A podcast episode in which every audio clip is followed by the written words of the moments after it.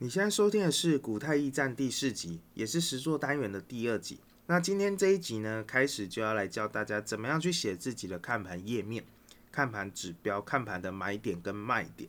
那在讲城市码之前呢，要跟大家说明，这个看盘页面其实就是帮大家把你常用的选股条件，还有判断买点跟卖点呢，把它量化写成讯号。那讲到条件呢，其实就是大家常常会用的，比如说基本面、营收、财报啊、本益比啊、殖利率这些，你都可以写进去。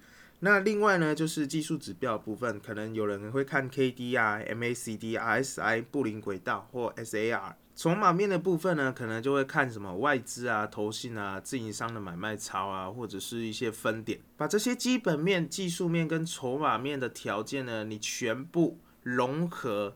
量化浓缩成一个买点跟卖点。其实你后续在投资理财只需要做一件事情，叫做什么？无脑投资、无脑理财。因为你已经把你所要参考的这些东西，每天要去做的功课，还有看新闻的这些功课，包括你很喜欢，比如说某个财经节目或某个老师提供的策略跟方法。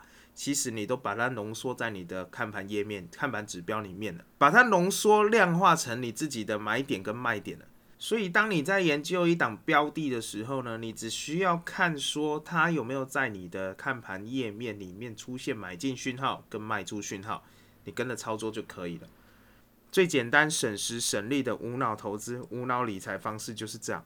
那现在市面上呢，其实有蛮多软体的，大家可以去使用看看啦。那其实不外乎就是什么选股两个字，说穿了就是抄来抄去而已啦。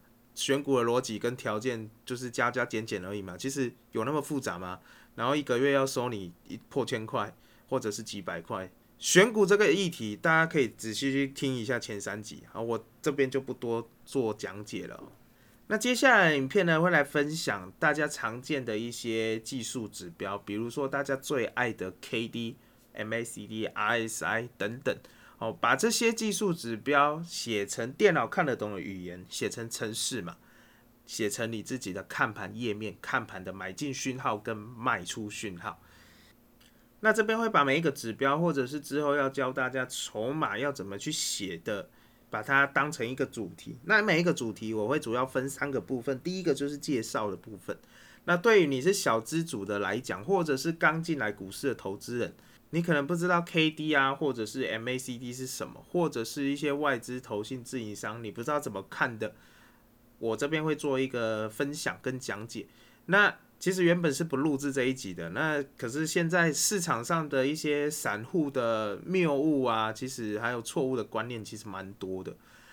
那在前三集，其实我有分享到，为什么你花了那么多时间，上了那么多课，缴了那么多的学费，看了那么多的书，拜了那么多老师，看了那么多财经节目，为什么你赚不到钱的原因？哦，其实前三集我有讲，二十年前的主力跟现在的主力，如果觉得一样。那它就不叫主力了，它叫废物，大家懂我意思吗？哦，所以基本上，如果你还不懂，或者是不清楚我在讲什么了，大家可以回去看前三集。那上一集其实我有跟大家提到，你要先决定好自己的交易周期，你决定好自己的交易周期，你才可以依照你的周期去决定说你要参考哪些东西，去学习哪些东西，不能混用。我举一个最简单的例子，你今天是做短线交易的，比如说你是做三到五天你就要出场的朋友，那我请问你，你去看月线图干嘛？月 K 图干嘛？月的 K D 值干嘛？就跟有一个人跟你讲说，他要做当冲交易，他会参考基本面、营收跟财报。拜托，当冲四点五个小时，基本面、营收、财报到底干你屁事啊？大家懂意思吗？所以。大家要先决定好自己的交易周期，你才去要探讨说你的买点跟卖点，你的策略里面要参考哪些东西嘛？那废话不多说，其实我前三集已经讲的很多了。那大家记得一件事情啊，短线交易永远不败。为什么不败？短线进出场你都看不准了，你跟我讲说你长线波段绩效会好到哪里去，鬼才会信。为什么？我们常说嘛，长线交易要赚的是大尾的嘛。一个鱼头、鱼身跟鱼尾，你都要赚嘛？你要你想要赚大尾的嘛？那我反问大家一件事情嘛：鱼头就是我们讲的什么短线交易嘛？你短线交易你都抓不到方向了，鱼桶你都没办法吃了，那你跟我讲说你长线波段绩效会做得多好，谁信呢？大家懂意思吗？就像大家要去一零一嘛，你要去台北一零一嘛，你现在人在高雄，你要去台北一零一，那我我反问大家一件事情嘛：千里之行，始于足下，开始的始哦，不是死掉的死，开始的始嘛。你今天要去台北一零一，你现在人在高雄，那你是不是要先决定你要搭哪一个方向的火车，或者是搭高铁？哦，交通方式这些都要去决定嘛。你不要说你要去一零一，结果呢，你跑去南台湾的垦丁，去垦丁就算了，你还跑去菲律宾，回国之后又要居家检疫十四天。所以呢，大家记得啊，没有条条大路通罗马这件事情，有是有啦，可是你干嘛自己在那边耍白痴，对不对？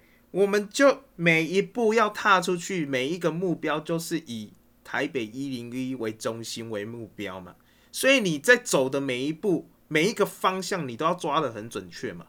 我们假设最好的情况下，所有的波段绩效都能到达台北一零一好了，这是最好的情况下。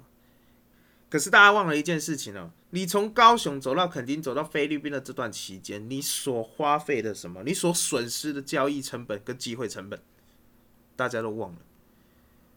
你们只是。被动的用什么时间去换取空间嘛？我坦白讲就是这样嘛，对不对？我跟大家讲，到最后你整条鱼头、鱼身跟鱼尾都赚完，就是抵达台北一零一嘛，对吗？你如果一开始方向对了，你鱼头赚到，你可不可以干嘛？一路从鱼头、鱼身直接报到鱼尾？可是有些人不是诶。有些人就是白目的要去垦丁玩一趟，去菲律宾玩一趟嘛。可是玩的途中，大家忘记了时间，还有交易成本，你的机会成本这件事情，大家懂意思吗？所以今天好，有的人是从头报到尾，有的人是干嘛？直接停损停在菲律宾啊。所以呢后面鱼尾、鱼身、鱼桶你都没有吃到。短线交易有个最好的好处是什么？我刚刚为什么说短线交易不败？因为你永远可以卖在第一个起跌转折，你永远可以买在第一个起涨的转折，你是稳稳赚。我不管你大盘怎么样烂呐，或怎么样喷呐，每一段你都可以吃得到。可是波段的投资人就不一定了哦，波段的投资人就不一定了。那大家记得一件事情哦，股票投资标的物要涨要跌，只有一件事情。有没有人去买？有没有人去卖？跟你基本面、营收、财报那些都无关。为什么？今天这一档公司很烂好了。最近其实好几档、好几档股票嘛，董事长直接辞职的嘛。哦啊，有的人直接跑去国外的嘛。所以嘞，所以嘞，你们自己去看原始的股价好了。对啊，它体质很烂啊，体质很烂啊。所以嘞，就是有人买嘛，股价股价才会升嘛，才会涨嘛。啊，涨完之后嘞？我今天我是我是主力好了，我只是要进来赚价差，我管它基本面好不好，我就是看这家公司好，股价好炒作嘛。我炒完我就要走了，我管它营收好不好。我跟大家讲一件事情，你不用去管说这家公司体质怎样，体质怎样那是长线波段投资人要去考虑的事情。对于短线交易，我跟你讲，再烂的股票都会涨，再好的股票，体质再好的股票它都会跌啦。你只要掌握短线交易的买点跟卖点，每一段价差你都做得到。你管它是好公司还是坏公司，大家懂意思吗？我们有在拜拜的，或者是拿香拜拜，或不管不管你是道教还是佛教，大家都知道观世音菩萨有一个六字真言嘛。那股票也是嘛，我就送你六个字：有人买跟有人卖嘛。简单来讲就是这样，大家懂意思吗？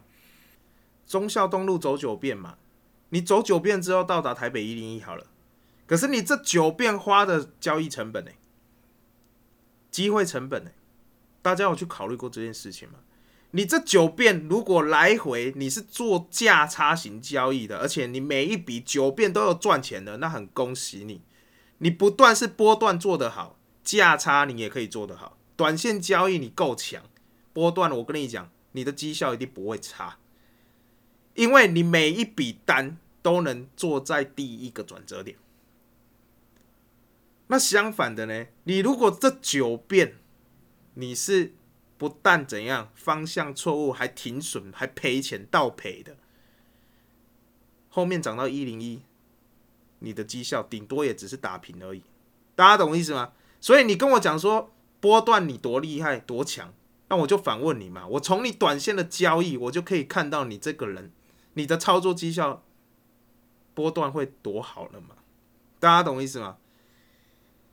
像现在台股涨到一万四千一百点，就有人开始在上面讲干话了。如果依照台股目前这样算的话，应该合理，应该会在一万五、一万六。请问现在讲这些有用吗？重点是你吃得到吗？大家懂意思吗？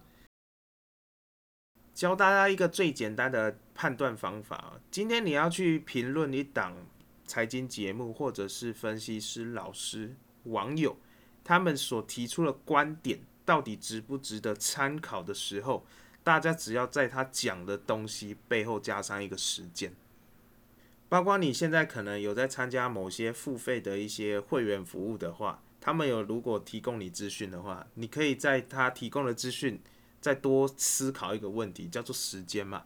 如果在多久的时间内，诶，真的有达到他所要的目标，或者是达成他之前讲的某些条件的话，那表示他的意见、他的看法、他的操盘逻辑是准确的，胜率是有的。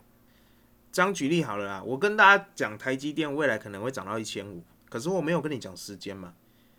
啊，涨到一千五是什么时候的事？有可能是未来十年，或者是二十年、三十年以后的事嘛。啊，所以嘞，三十年、二十年，甚至十年后，我都不知道我人在不在了，干我屁事啊！我随便讲讲的嘛，对不对？啊，就跟现在去讲一万五、一万六的人一样嘛。你要跟我讲说多久可以看得到嘛？十年后、二十年后才看得到？对啊，谁不会讲啊？谁不会喊嘛？就像目标价，外资每天都马在喊啊。所以嘞，真正达标了有几次？那他今天出一份报告好了，他说未来上看多少，十年后才达成，他也叫准啊？大家懂意思吗？我可以十年后再谈论这件事情嘛？你看我之前说台积电涨到一千五，十年后的事嘛，对嘛？那你短线交易都看不准了，你跟我讲长线，为什么这么多人喜欢喊目标价？啊，就是干嘛？短线交易进场点他没办法抓得很准嘛。你今天从头吃到尾，你再来跟我谈这件事情嘛？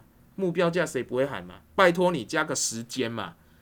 如果在今年达标到一万五。那很拍拍手啊！哇，你讲的很准啊你如果跟我讲说十年、二十年后才会到达一万五、一万六，那你觉得嘞？你觉得嘞？谁讲谁对嘛？大家懂意思吗？啊，我台股不能就这边一万四就直接从此不回头，一路往下灌到七八千七哦。我今天如果是主力啦，一万四千一百点啊，假设我未来目标价到一万六好了啦，我能不能先往下杀个一千点，再再到一万六？可是你却忘记干嘛？之前的一万二跌到一万一的时候，你知道多少波段的投资人？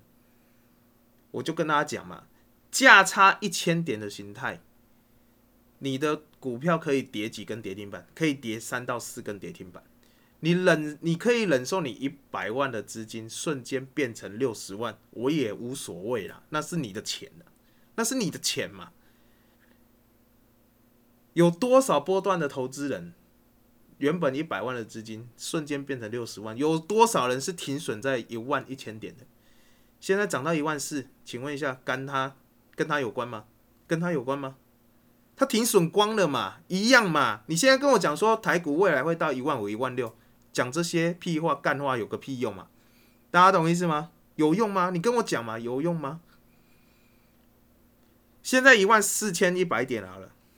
好了，下个礼拜再涨一下，我能不能再回撤个七八百点？你知道回撤七八百点就类似于干嘛？一万三的哎，一万二跌到一万一那个模样，那个区间的形态嘛，区间一千点的形态，你的股票可以跌三到四根跌停板。未来就算涨到一万五千点、一万六千点，也跟你无关嘛，你短线都看不准了。你有办？你一百万的资金，你瞬间缩水成六十万，请问一下，你停损光了，你的实际资产剩多少？剩六十万嘞。未来涨到一万五、一万六，关你屁事啊！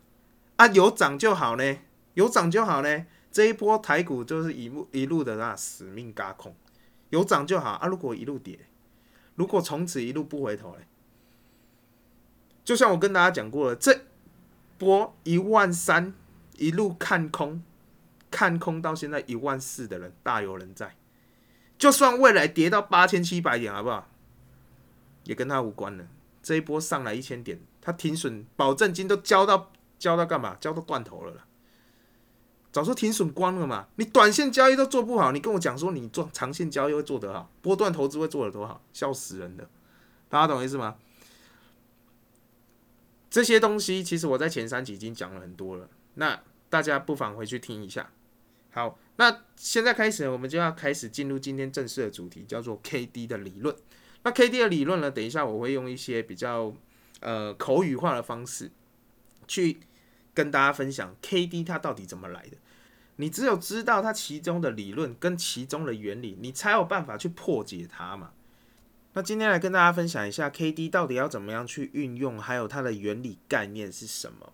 那讲到 K D，其实台湾的散户应该都知道了哦。那你不知道了，表示你是一个非常新的新手。K D 呢，它其实历史已经蛮悠久了。大家应该会有一个疑问，就是为什么你学了那么多东西，看了那么多的书，上了那么多课，缴那么多的学费，看了那么多财经节目，为什么一直以来都是赚不到钱？好，其实第一集我已经跟大家分享过了，前三集还没去听、还没去看的，大家可以回头去看了。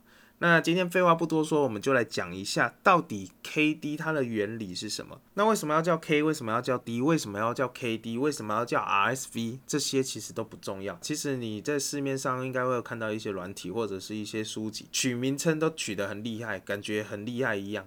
我感觉我买了这本书，或者是用了这套软体，就一定是胜率百分百的很厉害的操盘。大家仔细去研究一下，你仔细去看那些城市讯号，或者是一些书籍，你仔细观察之后，你就会发觉啊，其实换汤不换药啊，就是把现在大家可能觉得好用的指标或者是一些逻辑参数改一改，然后把它综合起来，就可以拿出来卖书了嘛，就可以拿出来卖软体了嘛，啊，取一个很厉害的、很屌的名称。简单来讲就是这样，所以叫什么名称不重要，只要这个东西会让你赚钱，我觉得就是好方法。那我觉得就是很好的指标。所以呢，讲到 K D，我们先来看 K D 的公式是什么。那 K D 的公式有 K 值的公式，有 D 值的公式，有 R S V 的公式。这些不重要，我们只需要知道它到底用了哪些原始的 data、原始的东西，把它放进去做计算。我们只需要知道这些 data 是什么，这样就好了。第一个叫什么？今日的收盘价，记得时间很重要。今日的收盘价。第二个叫什么？最近 N 天的最低价。第三个叫什么？最近 N 天的最高价。好，看到这三个项目，有没有什么概念已经跑出来了？我举一个最简单生活化的例子哦，假设我今天是一个背包客，我来台湾就是想要打工度假换宿，所以呢，我第一站呢是从高雄出发，我徒步环岛，然后第一站从高雄出发，那我的目标呢可能会先在新竹那边找个打工的地方，可能我会住比较久一点，所以呢，我的第一站从高雄出发，中继站我们先定在什么？新竹。我们现在定在新竹，那大家仔细去想一下，最近 N 天的最低价，我们可以把它想象成，假设我从高雄到新竹，我需要花一百天的时间。好，那大家可以仔细的去想一下，这一百天代表什么意思？就是最近一百天的最低价，我可以不可以把它想象成我最近一百天的最低里程数、最低公里数，一定会出现在哪里？出现在你的出发点。叫做高雄，那最近一百天的最高价一定会出现在哪里？你的最高里程数会在哪里？你徒步环岛的里程数，你走的公里数会在哪里？会在新竹。这样大家那个地理位置的概念有没有已经出来了？高雄到新竹这段地理位置一百天。一百天从高雄走到新竹，好，大家记得刚刚还有一个最重要的参数叫做什么？今日的收盘价。今日的收盘价，大家记得时间哦，时间很重要。你当下今天走到哪里？假设我今天体力比较好，我花了七十天的时间，我就走到哪里？我就走到台中。台中离高雄跟新竹离高雄，台湾的地图你把它拉出来看，你会发觉台中其实已经离高雄很远了。所以代表这一档的股价现在处于什么？处于一个强势的状态。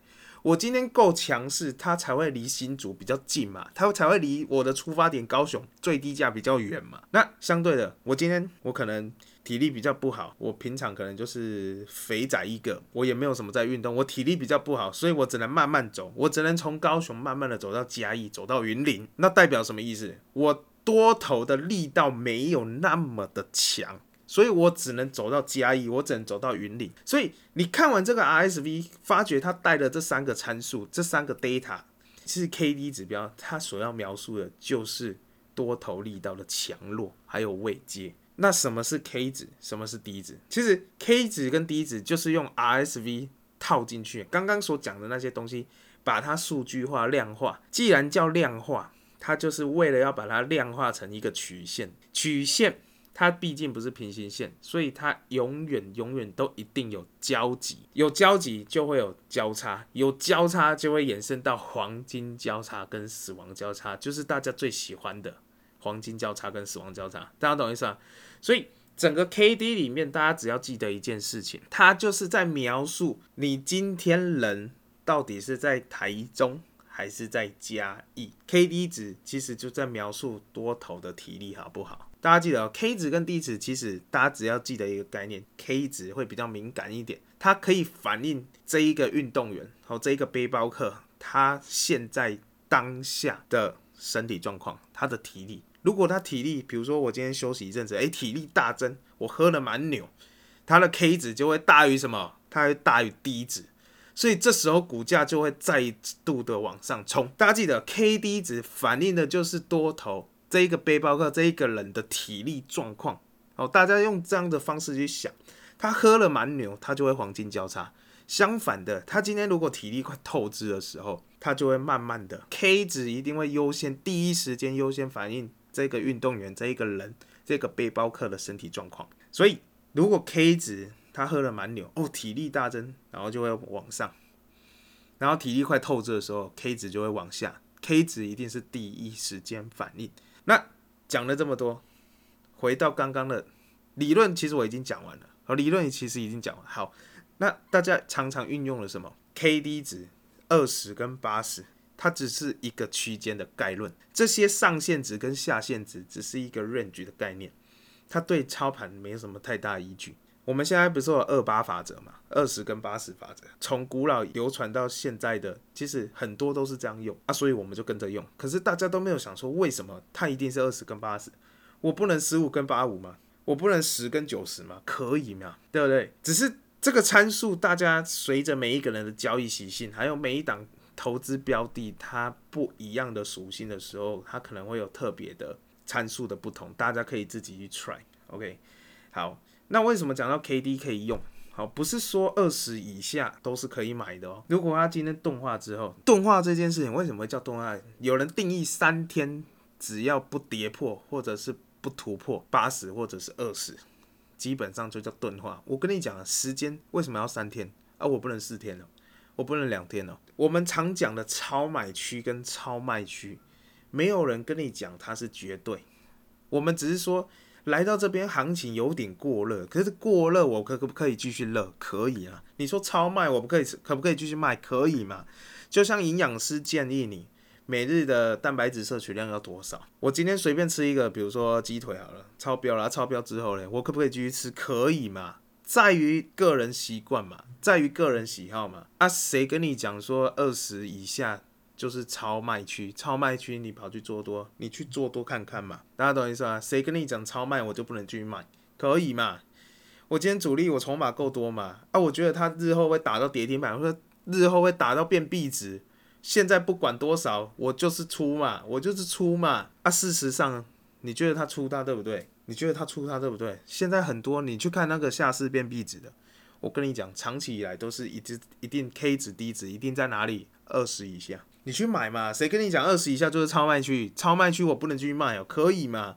啊，超买区你们自己看一下指数啊，这一波从一万三一路嘎到一万四，所以嘞，所以嘞，谁跟你讲超买区不能继续买？谁跟你讲行情过了就一定会反转？不要傻傻的乱空哦。钝化是一个什么？钝化为什么要叫钝化？够强，强到干嘛？指标已经跳针了，跳江的艺术跳 over，强到指标已经没有办法很准确的去判断这个行情的嘛。那动画讲完了，讲到交叉这件事情，我们常讲嘛，黄金交叉，就像我们刚刚讲的，黄金交叉判断的是什么？K 值为什么会永远大于 D 值？K 值因为它第一时间反映这一个运动员或者这一个背包客他的身体状态、他的体力状况，他的体况嘛，所以黄金交叉、死亡交叉确实可以很清楚的知道说，诶，多头的力调现在是。